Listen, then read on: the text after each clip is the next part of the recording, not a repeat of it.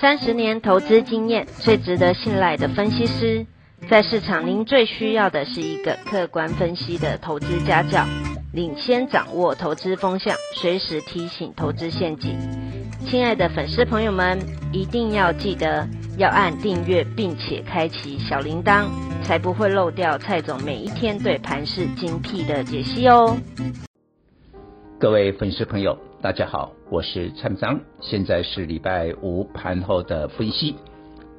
今天台北股市上下各一百多点，总共两百多点的震荡之后，依然不敌外资的卖超。今天外资继续卖超了一百四十五亿，所以小跌三十三点。但你扣掉了台积电，其实指数是涨的。台积电今天跌了七块。收在五百五十二，那台积电下礼拜一就面临到五百四十九年线保卫战，护国神山居然沦落到年线保卫战，可想而知外资卖得多凶悍。那这个礼拜的周线大跌六百四十点，跌幅三点八趴，上个礼拜周线跌掉五百多点，等于这两个礼拜就总共跌掉一千一百点。很多的粉丝在问，跌够了没有？到达了底部没有？我认为有可能最后的低点还要下探一万六千点，所以底部还没到。但是跟现在的位置虽不重亦不远。今天收盘是一六三四一，下去的话，应该就是两三百点。那今天盘中最低已经来到一六二四八，所以不必太担心会再跌非常的多。但是话说如此呢，假如我们的粉丝你的持股比例是非常偏高的七八十趴，那你换句话说，你只剩下二三十趴的现金，说不定你还去做一些融资的操作。这样的话，我建议你。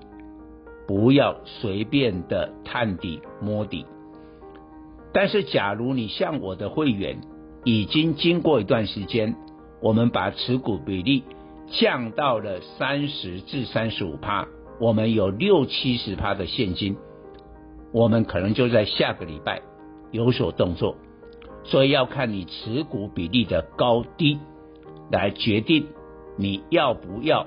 可能大盘还要跌个两三百点的时候，你要不要逢低承接？这要看你的持股部位来决定。但是呢，我们认为类股有很大的不同。今天其实严格来讲，内资已经在反攻了，只是说你挡不住外资的卖超，所以大盘是跌的。我就以电子股来讲。内置在部分的 IC 设计、二极体、第三代的半导体、电动车的电池材料已经开始抗跌，有的个股甚至大涨。在非电子传产这一块，最具代表的是航运，也看到了这个抗跌的现象。这个礼拜大盘虽然周线长黑，但是我告诉大家，大部分的航运股本周的周线是收红的。尤其是散装轮，一中一台的中航、台航周线都长红，但今天有点跌啦。为什么？你不可能散装轮永远就靠这两档来表现。我们进一步分析，最近的 BDI 指数只能用飙涨来形容，现在已经三千九百多点，将近四千点。第二季 BDI 平均是三千点，换句话说。现在比第二季的平均水准又增加了三十趴，会造成什么现象？我进一步跟各位分析。